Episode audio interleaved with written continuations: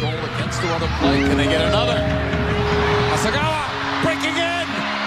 Played it across. Off the crossbar and in. Japan have tied it. They pull Julie Ertz out of the center of the park, and that's when things can open up for the opponent. And it's Hasagawa who gets in between Crystal Dunn, the center back. Fala galera, eu sou o Thiago Ferreira e bem-vindos ao De Primeira, podcast de futebol feminino do projeto Amplitude, episódio número 20. E desde já já vou convidando todos para seguir a gente nas nossas redes sociais, seja no Twitter, seja no YouTube, seja no Facebook, você vai encontrar a gente como Amplitude FC. Ouça-nos também no Spotify, Castbox e nos demais agregadores. Ouça os nossos outros podcasts do Projeto Amplitude. Essa semana tivemos La Plantilha com a penúltima rodada do Campeonato Espanhol. Também tivemos dois toques sobre a final da, da Champions é, masculina, porque a gente também teve um jogo direto com o Bruno Bezerra falando da, da final da Champions feminina, que é agora domingo. Então fiquem ligados. E para falar do grupo D hoje, mais uma vez meu parceiro aí de, de podcast, Bruno Bezerra. Fala Bruno, um grupo uma das favoritas, né? Até há quem diga que, que, que não é, mas é, o ranking da FIFA e, e, os desempenhos recentes dessa equipe mostram que, que, a, que a Inglaterra vem forte, né? Mas se apresenta aí pra gente. Falar um pouquinho desse grupo D, Inglaterra, Escócia, Argentina e Japão, um grupo bem interessante. Tem essa questão da rivalidade histórica, né? Inglaterra e Escócia, inclusive se enfrentaram na última, na última Eurocopa em 2017, voltam a se enfrentar na, na, na Copa do Mundo, né? Primeira Copa do Mundo da seleção feminina da Escócia, um feito histórico de uma equipe que é bem interessante, muitos jogadores atuando na FAWSL, que é a primeira divisão da Inglaterra. A Argentina que retorna à Copa do Mundo depois de, de 12 anos. A última Copa do Mundo que a Argentina disputou foi em 2007. Foi guarda não recordações não muito boas, né? Foi eliminada na primeira fase, sofreu bastante, tomou muitas goleadas e tal. E por fim o Japão. O Japão é nada mais nada menos que a atual vice-campeã do mundo, né? Tem que, tem que respeitar uma equipe, muita tradição, muita qualidade. Vamos debater um pouquinho sobre esse grupo aí, falar pontos positivos das seleções, destaques, enfim.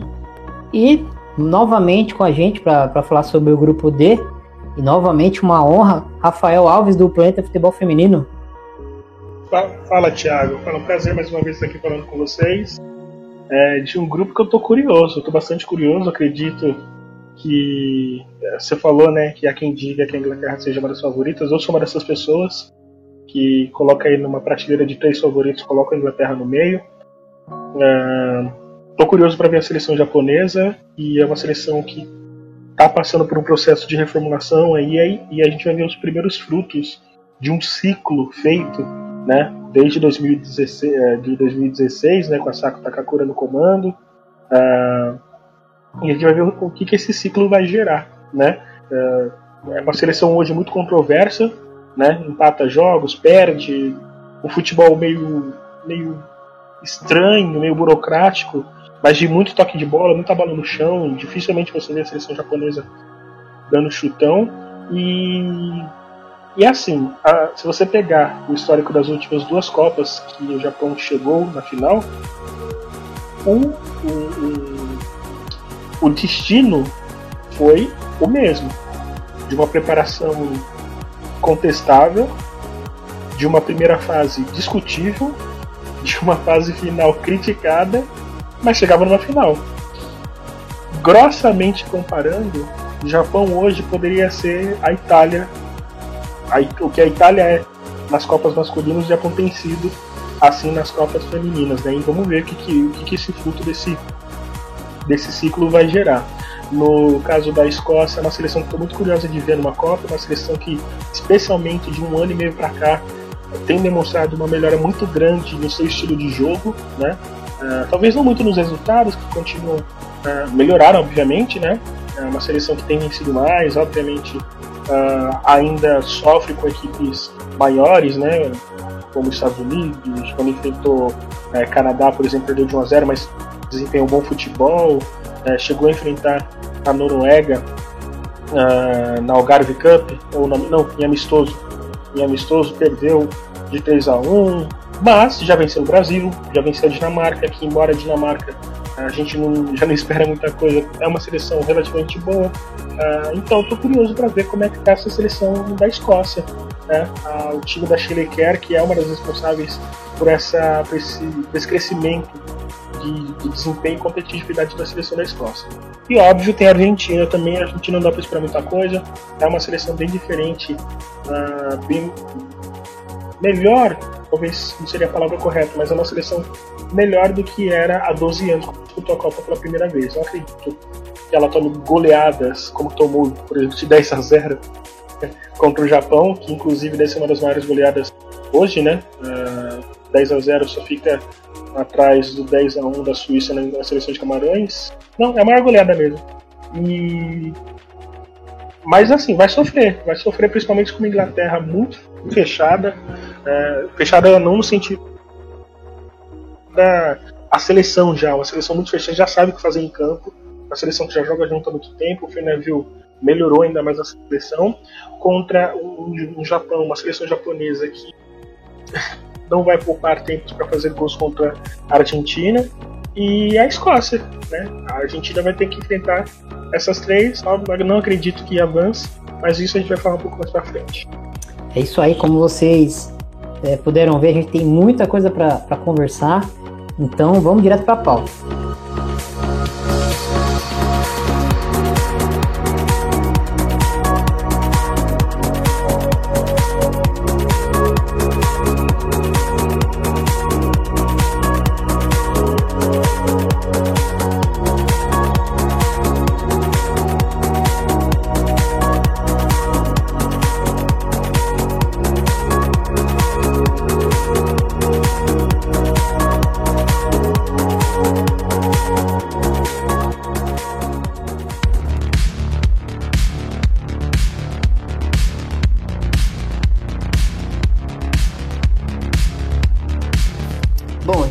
Começar aqui com a participação da Patrícia Zene do, do Planeta Futebol Feminino. É, e ela vai puxar aqui a, o debate é, sobre a Inglaterra. Vamos lá. Fala galera. Sobre a Inglaterra, já vou começar falando que coloco elas como uma das favoritas ao título. E não preciso nem explicar o porquê. Nas quatro Copas que participaram, o resultado pior não foi menor do que as quartas de final. Em 2015, elas surpreenderam e conquistaram medalha de bronze com uma ótima atuação no Canadá. Mas muitas coisas mudaram de lá para cá, a começar pelo técnico. Mark Sampson comandou a seleção na melhor campanha até aqui em mundiais e seguiu com boas campanhas nos amistosos e na Euro até serem eliminados na semifinal. Mas no final de 2017, depois de muitas denúncias contra racismo praticado por ele dentro da seleção, ele foi demitido pela FA. O substituto foi Phil Neville, que nunca havia treinado uma equipe de destaque, quem dirá uma seleção. No começo, ele teve ajuda de Casey Stone, ex-capitão da Inglaterra, mas agora ele já faz todo o trabalho sozinho. Os primeiros jogos dele foram na She Believes Cup de 2018 e ele conquistou um segundo lugar, a melhor campanha até então da Inglaterra na competição. Nesse ano, então, veio o primeiro título, depois de uma vitória contra o Brasil, empate com os Estados Unidos e a vitória em cima do Japão por 3 a 0, a Inglaterra conquistou a She Believes. Das jogadoras, eu vou dar destaque à defensora Lucy Bronze, as atacantes Tony Dugan, Nikita Paris e Ellen White, White, que aliás faz gol sempre que pode, e as jovenzinhas George Stanway e Lea Williamson. Claro, não vou esquecer da capitã Steph Hilton. E também não posso deixar de falar também da Jordan Nobbs. A meio-campista era uma das principais jogadoras, além de vice-capitã, mas sofreu uma grave lesão e vai ficar fora da Copa. Uma pena, ela já estava lesionada durante a Copa de 2015 e agora, antes de entrar no departamento médico, estava numa boa fase. Ela iria ajudar bastante a seleção se tivesse em forma. Bom, começando pela, pela Inglaterra de Phil Neville, que chegou na seleção em janeiro de 2018, é, um ex-atleta do futebol masculino, treinando uma equipe feminina, algo que não é tão tão é, estranho assim, né? Já é algo até comum em algumas seleções é, por aí. É uma equipe que joga num 4-2-3-1, mas que também pode variar para um 4-3-3. Tem jogadoras é, de muito potencial, assim, algumas jogadoras é, dá para considerar que algumas jogadoras se não são as melhores de suas posições, são uma das melhores, mas eu vou deixar é, para o Rafa, convidado, é, falar um pouquinho. Rafa, esse elenco da, da Inglaterra chega forte, né? Então, cara, e tem muita, muita opção, cara, muita opção mesmo. Se, se a gente for pensar bem, você pega Jordan Nunes, ela ok, foi machucou, não vai poder jogar infelizmente, né? Jordan Nunes fazendo uma excelente temporada no Arsenal, era importantíssima na seleção, quase uma seleção do Arsenal, né? Que, que acho que talvez a, a, o time europeu que mais me chamou a atenção, o Lyon não chamou porque a gente já espera aquilo do Lyon, né? Mas fora o Lyon, acredito que o Arsenal foi a equipe que mais chamou atenção nessa temporada e a Jordan Nunes passa por isso. Então a gente tem Frank Kirby também, que meu, faz uma temporada sensacional. A Bright que voltou, voltou a jogar, Lucy Bronze, que hoje certamente está nessa lista das melhores laterais do mundo, embora tenha, ela esteja jogando numa linha de três no Lyon. Uh, Alex Greenwood, que uh, tem demonstrado aí bastante maturidade jogando no, no United, uh, se destacou nessa campanha do United para ir para a primeira divisão, voltar, né, para a primeira divisão. Enfim, Jill Scott, Stanley, a, a jovem Stanley, diga-se de passagem, aparecendo bastante aí nas seleções sub-20, vem tendo bastante chance nas seleções principais. principais. Então, a gente já disse que ele precisa levar 23. Então, ele, é, poucas seleções hoje, e acredito talvez seja a única, pensando assim de cabeça, tem mais do que duas, três, quatro opções para levar numa ficha de 23. Então, o Phil Neville, se a gente for pensar bem, ele tem 27 atletas para ele pensar para levar. O Brasil hoje tem 27 atletas? Na teoria teria. Mas na cabeça do Vadão tem 27 atletas? Acho que não. A seleção norte-americana tem 27 atletas? Talvez 25, 26. A França não tem 27 atletas? Tanto é que o pessoal mais sentiu a falta foi da Lavoisier e da Catotos, duas apenas, entendeu? Eu acho que a Inglaterra ela tem essa vantagem de ter um elenco de fato, como você disse no início, se não é, se não são as melhores do mundo, as posições, com certeza são uma das melhores. Isso tem a dúvida. E o Fileville vai ter uma dor de cabeça que acho que qualquer, qualquer técnico queria ter hoje. Ô Bruno, e pegando é, esse gancho que o Rafa falou, é, além da, da, das grandes jogadoras, é, que, que esse, esse, cardápio né, de opções que o, que o Phil Neville tem, esse cardápio de opções que o Phil Neville tem para escalar sua equipe, como que ele costuma é, é, jogar com a equipe? Qual, qual é o, o, o, modelo de jogo da equipe, Bruno? O Phil Neville ele propõe um modelo de jogo com muita aproximação das duas volantes, né? As duas volantes do, do a Jordan Nudes é um desfalque que é bem considerado. A Jordan Nudes é muito importante nessa, nessa ligação entre defesa e ataque que a gente comenta, né? Box to box, né? Ponta a outra de, de, de da defesa pro, pro ataque. E agora ele vai ter que contar com aquele Walsh do Manchester City que faz uma boa temporada também talvez tenha que recorrer um pouco a Gil Scott, que é uma volante também tem qualidade na, no passe, mas ela é mais física, é muito alta, ela tem 1,80m, então isso são as, algumas dores de cabeça que o Phil Neville tem para montar essa equipe, mas é uma equipe que joga no 4-2-3-1 ou 4-4-1-1, né, com a Kirby fazendo muitas vezes a função de, de, de jogar atrás do atacante, né, que hoje é um, a questão aqui, a centroavante hoje da Inglaterra ou é a Judy Taylor ou é a, a, Ellen White. A Judy Taylor, se eu não me engano, tava no jogou recentemente no Arsenal e a Ellen White do Birmingham City. Então, o Phil Neville ele tem essa questão, os pontos fortes dessa equipe são, como eu citei evidentemente, são essas meio-campistas que saem bastante pro jogo. Essa, essa velocidade, o time se apoia bastante nas subidas de lado, lado de campo, seja com a Lucy Bronze, que a minha opinião, a melhor lateral direita do mundo. E a Demi Stokes, que é uma lateral esquerda do Manchester City, que também é muito. gosta de subir bastante o ataque, tanto ela como a Greenwood são duas que sobem bastante o ataque. a Inglaterra até testou a Lucy Bronze jogando, o Phil Neville testou até a Lucy Bronze jogando como volante em alguns jogos, mas não, não deu tão certo assim. Rendeu muito pouco, foi bem abaixo do que se esperava, até com uma, uma adaptação nesses amistosos.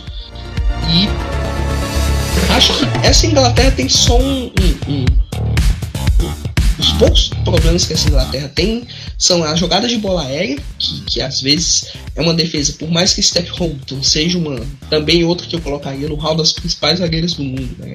Acho que ao lado da Wendy Renard são as dos melhores hoje no futebol feminino. A Renard e a, a Hulton. A Hulton não é tão alta, então às vezes ela sofre um pouco nessa marcação na, na bola aérea também. E eu citei já as volantes que são bem leves, né? Enfim, essa Inglaterra tem boas perspectivas de, de chegar como líder desse grupo, chegar à próxima fase. Agora, o Phil Neville precisa um pouco, vamos dizer assim, de ter essa confiança. Ele tem um time nas mãos, tem um elenco fantástico. Agora, o pulso firme tem que partir dele. É a primeira experiência dele no futebol feminino, evidentemente. Não, não, a gente não pode cobrar aquele ah, levar essa seleção da Inglaterra a um título mundial, mas tem a faca e o queijo na mão, né? Como a gente fala popularmente, né?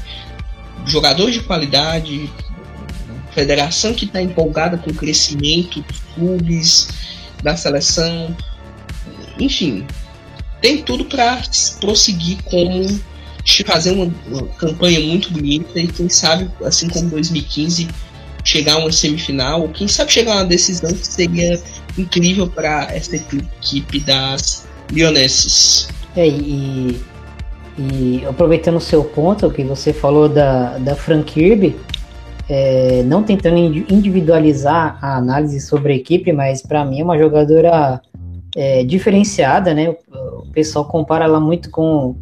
Eu acho até um apelido que não, que não caiba tanto pelo estilo de jogo dela, né? De mini Messi, mas é, tem uma característica que o Messi tem, que ela também tem, que é, que é jogar muito naquela entrelinha ali entre, entre a, a, as volantes e as zagueiras, né? Ela aproveita muito bem aquele espaço, ela, ela se cria ali e, e trabalha muito bem, seja infiltrando na área para tentar finalizar, seja é, dando assistências para as jogadoras que infiltram, ou, ou, trabalhando com a, com a nove pivô que da vez, né? Sendo a, a Taylor ou sendo a White.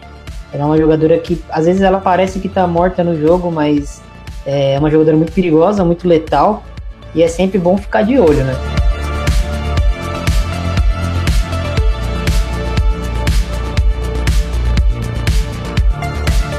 Bom, indo para a Escócia, que, que também tem, tem algumas jogadoras ali no elenco muito interessantes e, e que jogam na, na, na Inglaterra, né?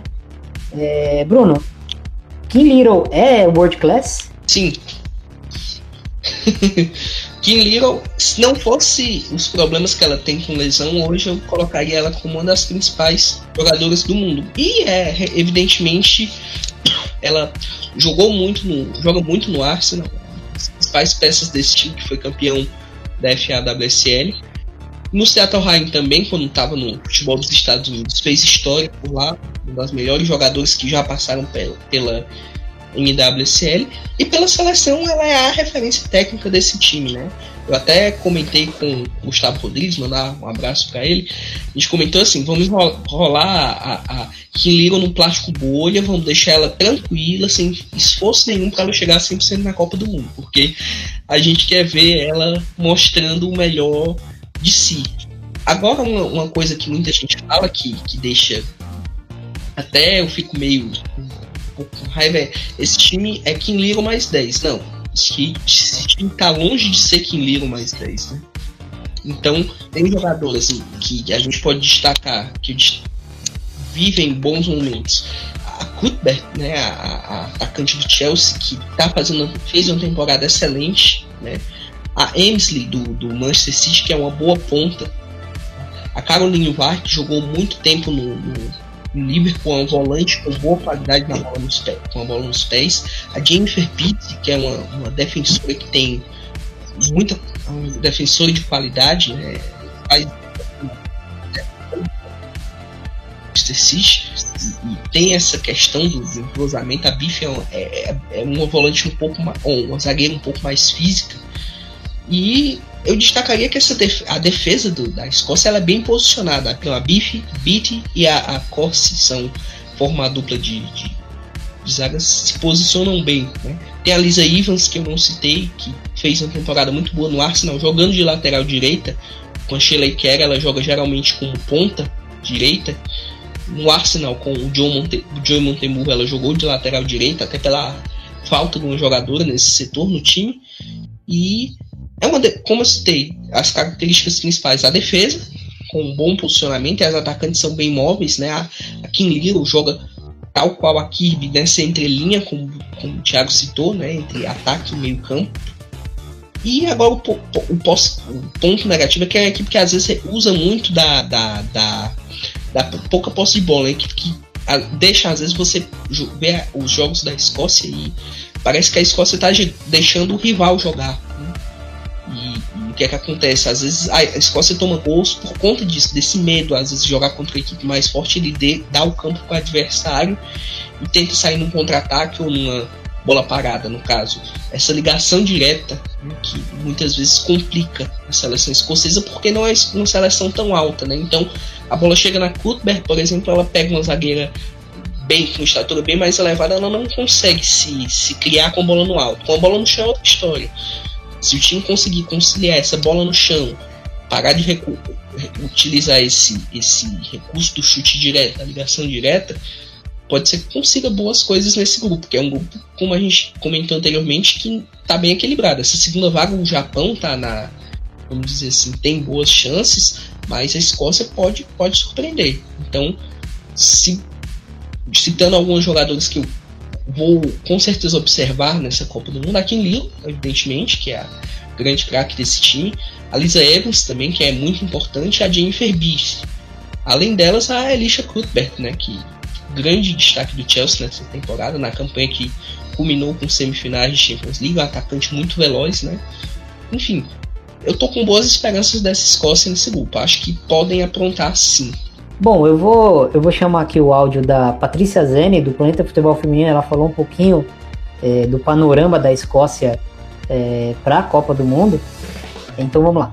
A Escócia está longe de ser uma potência do futebol feminino mundial, mas não podemos negar que elas se esforçam. Essa Copa será a primeira da história das escocesas e elas tiveram a sorte de cair no mesmo grupo que a Inglaterra. É para ter clássico logo, não é? Mas brincadeiras à parte, é na Inglaterra onde boa parte do futebol escocês se desenvolveu, mas a metade das jogadoras regularmente convocadas atuam no país vizinho, mas o ponto positivo são todas profissionais. Para minimizar essa diferença, o governo do país anunciou no final do ano passado um fundo para pagar as jogadoras, já que algumas atuam em times amadores dentro do país e não teriam condição de se dedicarem 100% à seleção. A treinadora Chile Kerr teve experiências interessantes antes de chegar na seleção. Ela não teve uma passagem muito boa pelo Arsenal, apesar de ter conquistado duas vezes a FA Cup em 2013 e 2014 e o título da Conti Cup em 2013. Em 2014, depois de sair do Arsenal, ela foi treinar o Stirling University e se tornou a primeira mulher a comandar um time masculino no Reino Unido. Ela também já foi jogadora da seleção no final da década de 80 e retornou em 2007, depois de um período fora quando teve uma filha. Que, aliás, ela também joga futebol. Ainda não tá na seleção, mas quem sabe algum dia, né? Com a mãe ali. Vocês sabem qual é a principal característica da seleção, conforme a própria treinadora? É resiliência. E para liderar o time novato na Copa do Mundo, destaque para Erin Cuthbert, atacante do Chelsea, Lisa Evans, também atacante do Arsenal, Jennifer Beattie, defensora do Manchester City, além da vice-capitã Kim Little do Arsenal e a capitã Rachel Corsie do Utah Royals dos Estados Unidos. O destaque durante a preparação escocesa para a Copa nesse período foi a vitória por 1 a 0 em cima do Brasil, Coloca lá no Google Escócia Copa do Mundo Feminina para ver os resultados. Ah, mas eu vou dar um spoiler. O gol da vitória foi da Kim Little. Não, eu não podia participar aqui sem falar dela sim. Vocês me conhecem. Rafa, esse, esse desabrochar recente aí da, da Cuthbert chegou a, a a assustar, digamos assim, você? Ou já era algo esperado dentro da Escócia e dentro da Liga Inglesa, uma jogadora que e do nada começou a tomar conta né, do, do, do setor ofensivo ali do, do, Chelsea, né? Assustar não é bem a palavra, né? Mas surpreender a rapidez, né? Porque é uma atleta que já vinha aparecendo, e sobretudo nas seleções de base, mas quando chega no Chelsea, amigão, aí ela. A, a rapidez com que ela se destaca é realmente chamou bastante atenção. Ela só tem 20 anos, né? A gente pode falar com certeza que hoje ela foi uma das principais atletas do Chelsea nessa temporada. Então não, uh, não sei se a palavra correta é surpreender, mas se você pensar no tempo, né? O que surpreende realmente foi o tempo que ela teve aí para se para se destacar no Chelsea e na seleção também. E outra, se a gente pensar né, que, o, que a Escócia não era a mesma seleção de dois anos atrás, por exemplo, muito também passa pela confiança da Sheffield nessa garota de 20 anos que realmente joga muito. E só uma partezinha rapidinha que eu vi o Bruno falando da Kimiro, vocês perguntaram se a Kimiro ela é world class e tudo mais, a Kimiro, é, além dela ter a chance de participar de uma Copa, uma Copa vai ter a chance de ver a Kimiro, porque ela é realmente uma das melhores atletas que hoje atuam. O Bruno falou bem em relação às lesões. Ainda assim, com as lesões, ela consegue voltar em altíssimo nível e fazer o que fez com o Arsenal, que, assim também como o Bruno disse, está longe de ser Kimiro mais 10. É só ver os números da Viviane Miedema, por exemplo, uh, enfim, Daniela Van de Donk, enfim, outras atletas que apareceram bastante no Arsenal nessa temporada. Mas sobre a Erin Cuthbert, realmente, o que, o que surpreende é a rapidez com que ela se destaca tanto na seleção quanto no Chelsea. Rafa, em poucas palavras, gente já vai vai entrar na, na pauta do Japão mais pra frente e vai destrinchar bastante, mas você, na sua opinião, você acha que a Escócia tem punch para tentar roubar essa segunda posição ou de Inglaterra ou de, de, de Japão? Acredito que não, uh, mas é, eu tô curioso para ver como é que vai ser essa seleção, né? Tô bem curioso, mas não sei, acho ainda é muito cedo para falar isso, ainda é muito cedo para falar que ela pode virar uma vaga do Japão, por exemplo. Acredito que não, quem sabe aí pode até brigar por uma terceira posição, né? Uma melhor entre as melhores terceiras. Mas hoje acho que ainda é um pouco cedo. Embora, repito, vai ser muito legal ver a Escócia, essa nova Escócia, jogar uma Copa do Mundo. É isso aí, eu também estou bastante curioso. Mas agora vamos falar um pouquinho da Argentina.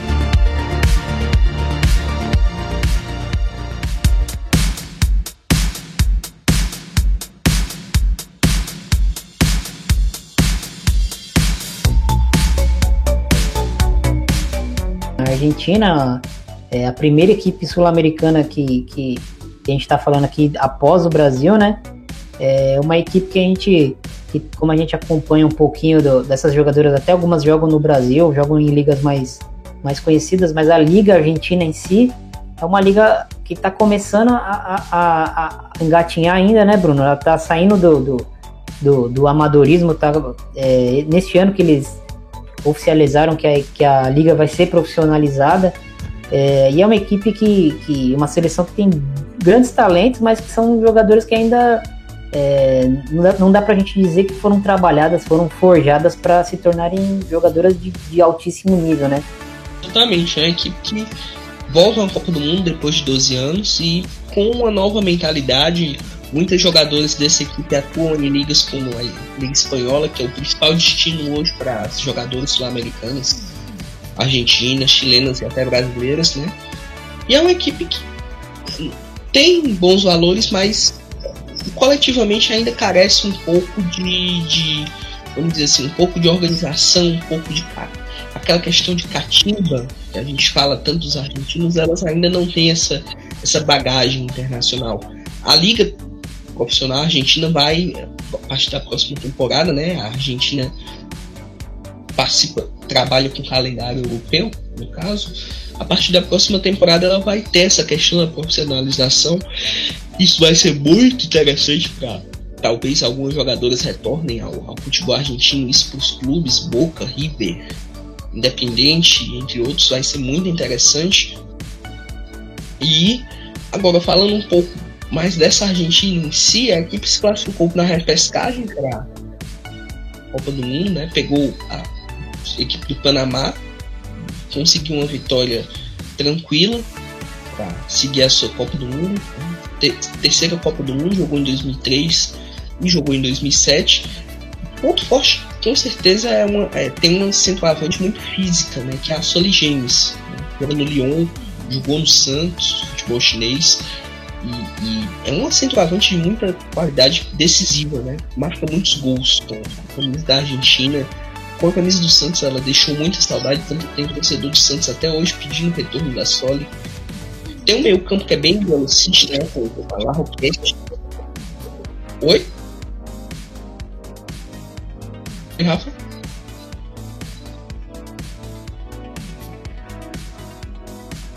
Torcedor de São Paulo, isso. Tem a La Roquette e a Banini, que são meio-campistas de, de, qualidade e velocidade, criam bastante. A Bom Segundo também, que é uma jogadora que eu coloquei como jogadora a ser observada.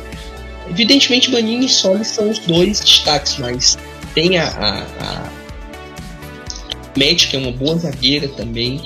Enfim, a, essa questão do, do, do, dos pontos positivos que eu, que eu citei, desse meio campo que é veloz, cria alguma coisa, fica muito prejudicado pela questão das volantes. As volantes são muito presas, são muito, vamos dizer assim, marcadores, né? Então elas não têm essa saída de bola tão boa. Isso prejudica um pouco a seleção da Argentina contra, por exemplo, equipes mais fortes. Acompanhou os amistosos contra Austrália, Nova Zelândia e Coreia. E a, a, Argentina sentiu muito isso. Quando a Argentina era pressionada na saída de bola, ela perdia muito rápido. Então, isso é um ponto que, que tem que ser corrigido até a Copa do Mundo, porque senão a equipe dificilmente passa de fase. E eu acho que, por mais que tenha bons valores, acho que a Argentina dificilmente consegue essa vaga aí para pra... Pode até conseguir uma vaga na repescagem, mas eu acho bem complicado. É, com certeza é uma equipe que, que corre bem por fora nesse grupo, né? Um grupo é, de bastante respeito, né? Quando a gente viu Inglaterra e Japão caindo no mesmo grupo, a gente já imaginou que, bom, a, as duas classificadas estão aí e provavelmente o melhor terceiro não vai sair desse grupo, né? Talvez a Escócia consiga surpreender e a Argentina a gente não descarta, mas a gente acha muito difícil, né? É, em cima do que você falou, Bruno, a, a Santana e a Benítez, né, que são as volantes do, do da equipe, elas são jogadoras realmente, como você descreveu, elas ficam muito mais na base da jogada, né? elas não saem pro, pro, para tentar pisar na área adversária, e aí essa, essa incumbência de, de fazer os gols fica mais para jogadoras mais ofensivas, como a Soli, que você citou, La Roquette, a Banini e a Bom Segundo, né? É, como a gente estava conversando em off sobre a, a Bom Segundo, é uma jogadora que eu vejo um, um talento assim absurdo, uma capacidade de decidir jogos até maior do que a, a Banini, né, que é a jogadora mais mais hypada, assim, digamos assim, da, dessa seleção, né? Bom segundo é, bate falta, ela é ambidestra, finaliza muito bem e ela tem uma, é uma jogadora que tem aquela característica mais de, de meia atacante, né? E ela só que ela não é tão veloz, então eu vejo ela deslocada pelo lado do campo, no, na ponta do 3 ali do meio campo, né?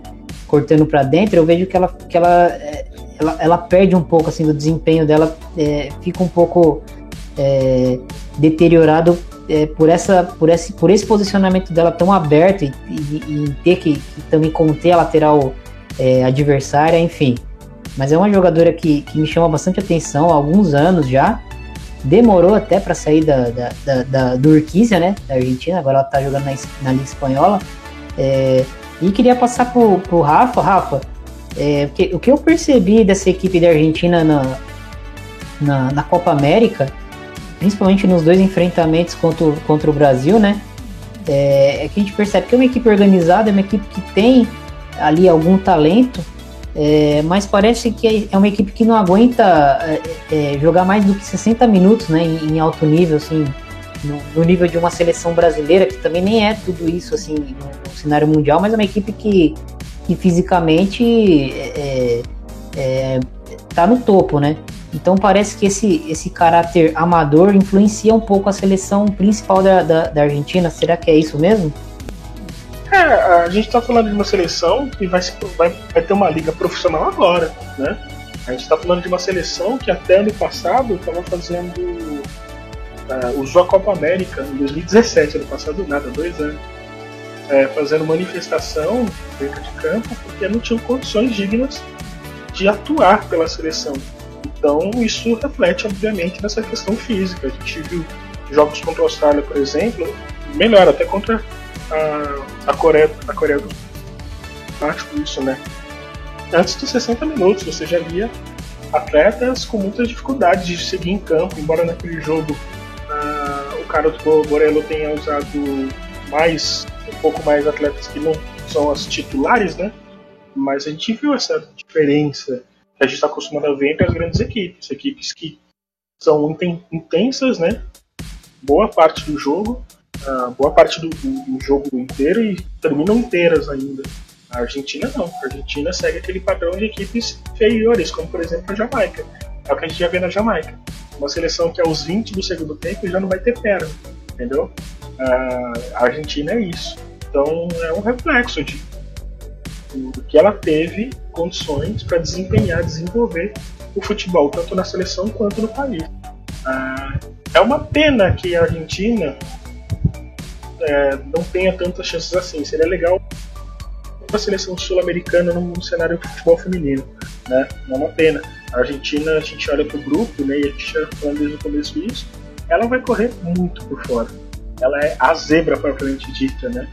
Então uh, seria muito legal ver a Argentina avançando e tal, mas a gente sabe que não vai acontecer porque tem todo esse processo que a gente está falando. A gente está falando de uma seleção que uh, somente dois anos para cá vem trabalhando, dois anos um ano para cá, vem trabalhando melhor a questão da seleção, condições e estão muito longe disso ainda. E uma liga que vai se profissionalizar só em 2019, né, contra seleções que já têm um futebol estabelecido. A, a, a liga japonesa, por exemplo, já tem mais de 20 anos, entendeu? A liga inglesa ela está crescendo, mas tem um trabalho 10 anos para cá a, a, a Escócia é ida, enfim. A gente está falando de um, de um confusões estilos de trabalho, né? Então fica até, fica até com dó da Argentina nesse caso. E Bruno, a equipe do, do José Carlos Borello, é, que chegou em abril de 2018, chegou já na, na para a Copa América, né?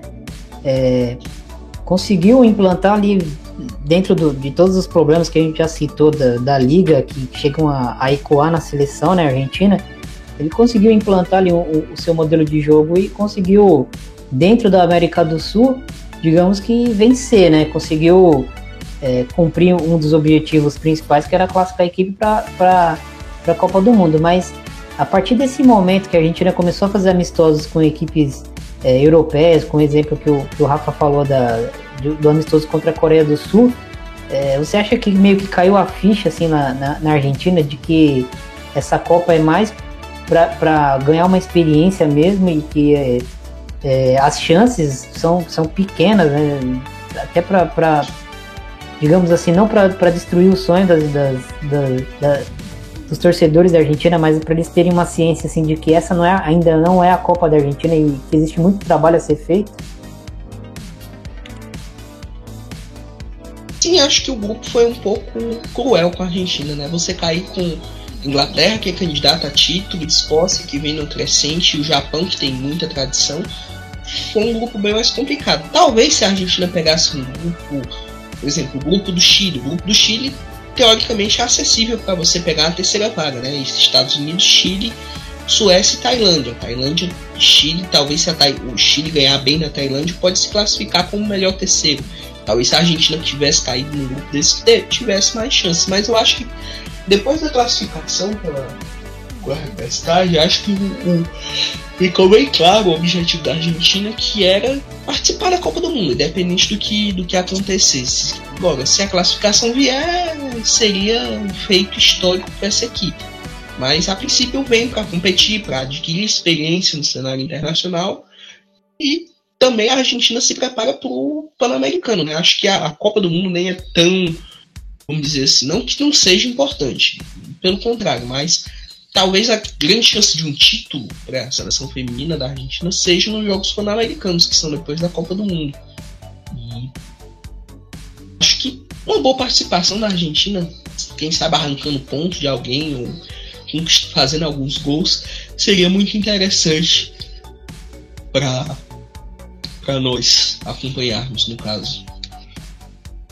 Rafa, é, Banini tem tamanho para fazer o milagre acontecer, para levar essa equipe é, para um mata-mata que seria histórico ou, ou é cedo demais, é sonhar demais? Eu acho que sonhar demais. Cedo não é, né? Porque se você for ver bem, ela já tem seus 28 anos já, né?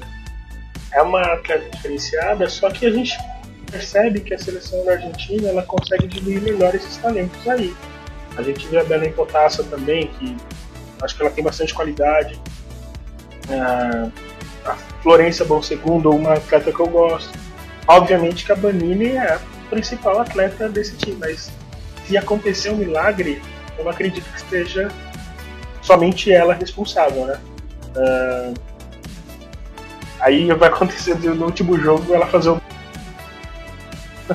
padrão. Mas eu não acredito, não acredito que ela, ela, ela é o ponto de desequilíbrio da seleção da Argentina, isso é um fato. Né? É esse ponto de desequilíbrio. Mas até aí, é, carregar né, algum tipo de, de responsabilidade para um possível, um eventual milagre argentino, acho, acho É, eu também acho bem complicado. Bom, e fechando o grupo D, temos o Japão, então eu vou já chamar a participação do Thiago Bom Tempo. Ele falou um pouquinho pra gente sobre essa seleção japonesa, como ela chega para a Copa, então vamos ouvir. Olá a todos, eu sou Thiago Bom Tempo. Vou falar um pouco sobre a minha expectativa para o Japão, também chamado de Nadeshiko Japan, para a Copa do Mundo Feminina. Bem, o Japão, depois de ser campeão em 2011, passou a ser respeitado no mundo do futebol feminino de 2011 até 2013, batia de frente com qualquer seleção no mundo. Era a época em que a Sawa e a Miyama estavam na melhor fase da carreira. Mas agora é outra geração, é uma geração que demorou um pouco para aparecer e essa troca de gerações no Japão foi um processo complicado. Já foi uma surpresa bem grande o Japão ter chegado na final na Copa passada em 2015. O chaveamento ajudou, aliás, tanto que as fraquezas do time japonês ficaram bem evidentes naquela lavada que elas tomaram dos Estados Unidos na final. O time já estava em decadência e isso ficou ainda mais evidente quando elas não conseguiram nem se classificar na sequência para as Olimpíadas de 2016. Mas o trabalho da base vinha obtendo sempre resultados positivos, incluindo título de Copa do Mundo Sub-17, depois Sub-20 também. A Asako Takakura que cuidava dessas categorias de base, foi então promovida para a seleção principal para fazer essa troca de gerações.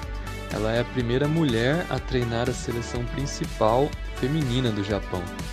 O trabalho dela ainda não, não dá para dizer que colhe os melhores frutos, tanto que os resultados do Japão em torneios amistosos, como Copa Algarve e Torneio das Nações, por exemplo, não, não foram bons.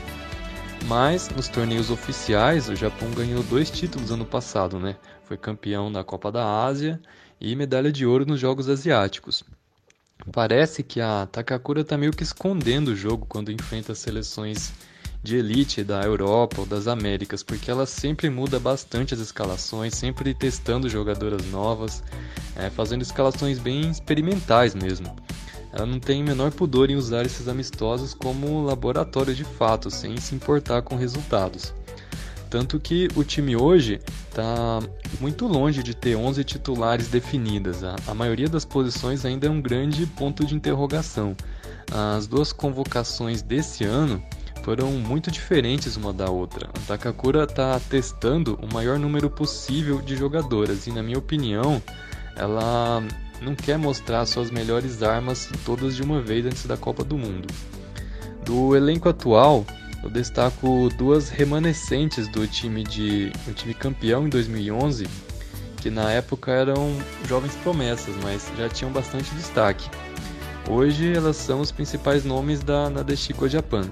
Uma é a Saki Kumagai, zagueira que joga na França, no Lyon, que é aliás um dos melhores times do mundo, e a Kumagai tem sido também uma das melhores defensoras do mundo no futebol feminino. Ela é capitã do Japão, ela que comanda o sistema defensivo, tem salvado o time inúmeras vezes em momentos difíceis dentro das partidas. ainda é uma grande dúvida quem vai jogar ao lado dela, já que todas as outras zagueiras testadas pela Takakura ainda são bem jovens e inexperientes. Outra estrela do time é a Mana Iwabuchi, de longe a mais habilidosa e perigosa jogadora de ataque. Não é à toa que chamam ela de Manadona, por causa do estilo de jogo parecido com o Diego Maradona. Já tem quase uma década que ela está na seleção, desde 2010, e ela ainda tem só 26 anos, né? Na verdade, ela começou a se destacar ainda muito nova. Teve muitas lesões que atrapalharam a carreira dela também. Aliás, a Takakura tem meio que poupado a Iwabuchi dos últimos jogos da seleção. Em 2018 foi o ano mais produtivo da carreira dela, com 9 gols na seleção, mas em 2019 ela não jogou ainda. Então esperamos que ela chegue na Copa do Mundo em boa forma. Para terminar, uma jogadora dessa nova geração que eu gosto bastante é a Yui Hasegawa. Ela é nascida em 97, tem 22 anos, foi campeã mundial sub-17 e desde 2017 ela é convocada para a seleção principal. É a jogadora que mais me impressionou nos amistosos do Japão nesse ano e ela tem tudo para continuar sendo uma peça fundamental do time. Ela normalmente joga como meia pelo lado esquerdo em um 4-4-2 o Japão sempre joga nessa formação desde a época do Norio Sasaki. E a Takakura não mudou o esquema tático, mas em alguns jogos ela testou um 4-2-3-1 com a Hasegawa como armadora central, fazendo aquela função de camisa 10. Enfim, a Hasegawa é uma jogadora para ficar de olho que pode fazer a diferença para o time do Japão. Eu acho que o Japão está construindo um time para o futuro. A maioria das jogadoras ainda é muito jovem, é, provavelmente esse time só vai atingir seu potencial na próxima Copa. A minha expectativa para agora é chegar pelo menos nas quartas de final. Então, o que, que vier depois disso é lucro. Rafa, a Takakura, é, como o Thiago Bontempo falou, ela esconde o jogo, ela brinca com essa, com essa contra-espionagem do futebol. Isso ainda funciona no futebol feminino? É, é difícil, é difícil afirmar ela esteja fazendo de fato isso, mas há indícios. Acho que o Thiago ele tocou nesse ponto de uma maneira fantástica, assim, porque se a gente pegar as últimas, os últimos jogos, ela mudou muito. Onde um jogo para o outro ela mudava cinco, seis peças, mudava o time, fazia várias é, configurações de jogo, fazia várias alterações durante o jogo, então a impressão que dá essa mesmo. É, o Thiago disse também uma coisa que eu acho importante a gente ressaltar, é uma, é uma seleção para o futuro, tá? muitas dessas meninas, né, ela treina hoje, passou por ela na seleção campeã de 2014, passou por ela na seleção sub-20, está agora na seleção principal. Inclusive, abro aqui um detalhe rapidinho. A Sako Takakura é a única treinadora entre homens e mulheres que há registro que conquistou títulos em todas as categorias de base nacional. Uh, ela ganhou o Mundial Sub-17, ganhou o Sub-20, uh, o Continental Sub-20, ganhou o Continental com a principal, e aí ela matou aí, né, como a única mulher, talvez entre os homens também, como eu disse, né, que se há registro, de conquistar títulos por seleções, né, por seleção do seu país. Então, ela conhece muito dessas meninas e ela sabe, ela tem certeza. Isso é uma característica na, no Japão, né? De você projetar um trabalho a longo prazo, inclusive masculino, né? Tem isso, esse DNA de projetar um trabalho a longo prazo. É, ele citou algumas atletas que eu gostaria de citar também, inclusive eu queria acrescentar mais uma. Ele falou ah, da Yui Hasegawa, é uma meia de muito também. Ela lembra muito a Yamiami, a maneira como ela domina a bola, como ela vê o jogo, como ela distribui. Uh, acho muito interessante. E a, a Yuika Ugasawa, que é outra também muito. já não é tão jovem assim, mas também se destacou bastante na, nas Leagues, né? Mas, como a gente está falando mais das novas, né? Fica o destaque da Hasegawa, é realmente muito talentosa. Acredito que a gente vai ter uma. Vai ser legal ver ela na Copa e ver ela se destacando. E, para finalizar, a gente não tem certeza de uma seleção é, fechada, né? As 11. Quais são as 11? Mas a gente pode imaginar aí que seja uma seleção muito equilibrada, muita posse de bola, do Japão fazendo lançamento, jogar esticada, é muito no chão, isso vem na liga, inclusive. É, elas são muito pacientes em relação a isso. E também, sem a bola, pressão o tempo inteiro. Pressão alta, pressão média. Isso o tempo inteiro você sempre vê atletas fechando espaços, fazendo com que as outras equipes não tenham muitas opções de sair jogando. É, e a gente vai ver, vai ver o fruto desse primeiro ciclo. Ainda é cedo para cobrar algo. Não vai ser um desastre se o Japão ficar nas oitavas ou nas quartas de finais. A gente sabe, né, de ter um contexto muito claro em relação a isso. Mas eu acredito que o Japão tem uma possibilidade de surpreender nesse aspecto. Ele chega mais longe, assim como fez nas duas últimas Copas. Essa, esse aspecto da, da treinadora rodar muito as jogadoras, até para dar minutos e, e, e no pré-copa é, ter várias jogadoras forjadas, né? E, assim, e, e dentro desse contexto escolher é, as melhores, as mais adequadas para a Copa é uma questão interessante, né? Ela não tem medo de testar, testou contra as, as grandes equipes né, do, do mundo, né, Bruno? E assim, dentro desse, desse contexto de testar, de rodar bastante jogadoras, teve algumas derrotas é, com placares mais elásticos, como para a Inglaterra e para a França, mas é, o Japão teve um 2 a 2 contra os Estados Unidos, teve um 2 a 2 para a Alemanha. Então é uma equipe que, que não dá para baixar a guarda, né? Como a gente costuma dizer. Exatamente. A, a, a, seleção japonesa conquistou resultados importantes. Esse jogo contra a Alemanha, inclusive, eu, eu assisti essa partida.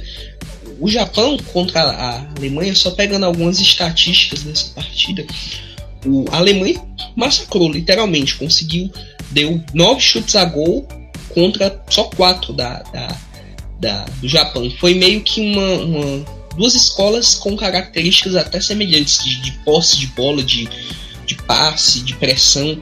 E o Japão soube se, se posicionar muito bem contra, contra a equipe da Alemanha. Né? Não, não, não teve medo de encarar de igual para igual a, a, a, Alemanha. Tanto que o destaque foi a Hasegawa, como foi citado. Uma ótima, uma excelente jogadora. Acho que a próxima promessa do futebol japonês é a Hasegawa. Acho que ela vai, pós-Copa, vai jogar em uma grande equipe europeia e, e, mostrar o bom futebol que ela apresenta desde a da, do sub-17. Né?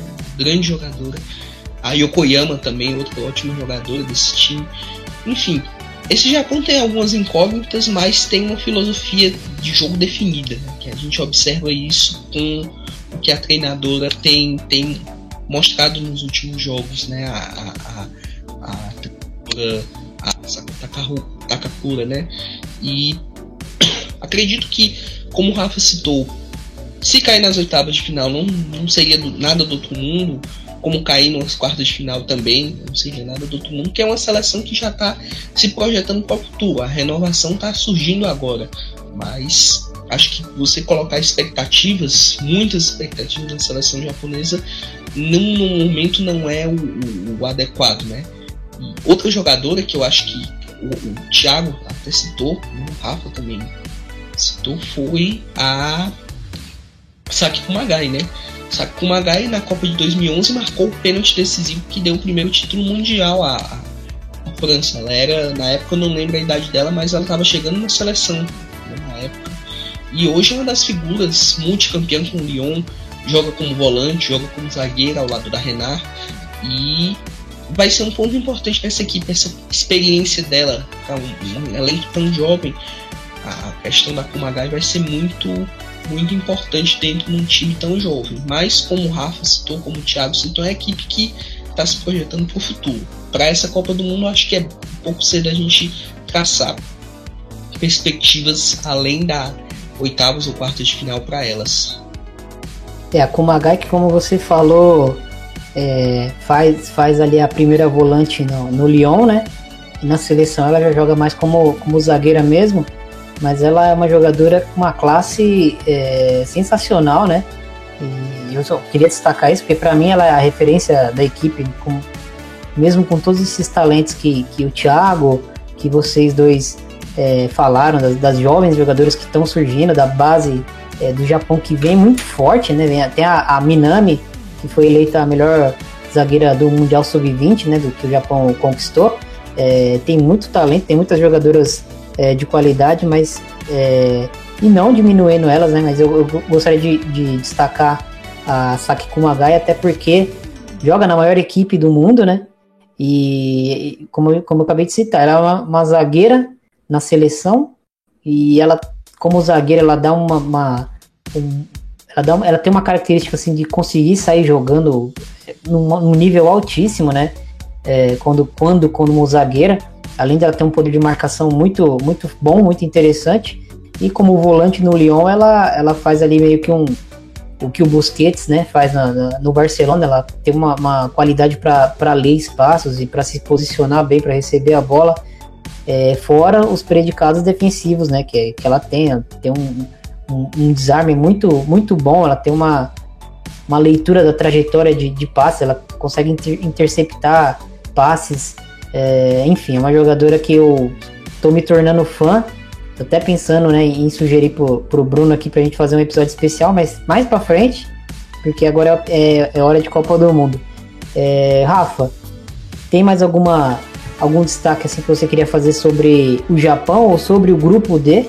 Então, então o grupo D, a gente estava falando aqui do Japão grossamente comparando é, tipo, a Itália no masculino, né? Que vai jogando, vai se arrastando, quando se acordou para na final, é, a gente não pode ignorar essa hipótese também, né? Não pode ignorar isso, pode acontecer é, isso também. A gente falou diversas vezes aqui, né? Como a seleção ela jogado. Por exemplo, a, a gente pode ignorar o fato que o Japão venceu os Estados Unidos. Venceu os Estados Unidos e venceu bem.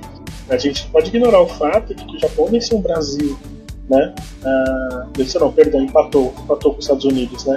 Ah, a gente pode ignorar o fato de vencer o Brasil, que, salvo o, o, momento que a seleção vive, a maneira como deu foi bastante consistente. Uh, o empate contra a Alemanha, o Bruno falou né, que a Alemanha jogou, teve muito mais posse de bola, isso é verdade, a Alemanha teve chances até muito claras. Inclusive, os dois gols japoneses saíram de falhas da, da chute, né, de saída da chute. Uh, em dia de Borradi, a chute acabou entregando praticamente dois gols aí para o Japão. Mas o Japão também chegou a ter chance aí de poder fazer o terceiro, quando estava 2 a 2 poderia ter virado o jogo. Então, é uma seleção que é uma incógnita, muito pelo que a Sako Takakura parece esconder, né? E muito do que ela pode render dentro da Copa, dentro de, de jogo a jogo, enfrentando uma seleção inglesa, enfrentando vocês e, consequentemente, a seleção argentina, né? Então, acredito que a gente pode descartar a mínima hipótese, é verdade, uma hipótese muito pequena, o Japão surpreender de novo e chegar uma semifinal, uma final, quem sabe. Bom, acho que, que assim como os outros grupos que a gente já é, analisou aqui nos episódios anteriores, é um grupo que vai ter jogos é, interessantíssimos, né? Até a própria Argentina, que a gente é, não espera tanto, até porque a gente já comentou sobre as questões estruturais e, e, e toda a defasagem é, física né, que as atletas acabam é, sofrendo e isso acaba impactando um pouco na seleção, mas é uma equipe que tem talentos, é, um grupo interessantíssimo né, para se assistir e eu acho que vai ser, vai ser um dos grupos mais interessantes da Copa para a gente acabar acompanhando. Inglaterra é, no grupo, no, já no, no, início aqui da, da Copa vai ter ali seus três jogos para se mostrar é, se vai ser uma das candidatas ao título, se vai chegar cambaleando no mata-mata e, e, e, no mata-mata crescer. É a Escócia que a gente conversou, né? Tem grandes jogadoras que conhecem muitas jogadoras inglesas, então vai ser também um confronto bem interessante. E o Japão, com toda essa tradição, essa história, e essas jovens jogadoras que, que, que vem despontando aí para o futebol é, mundial, né? Então, é, vai ser um grupo bem interessante de se assistir.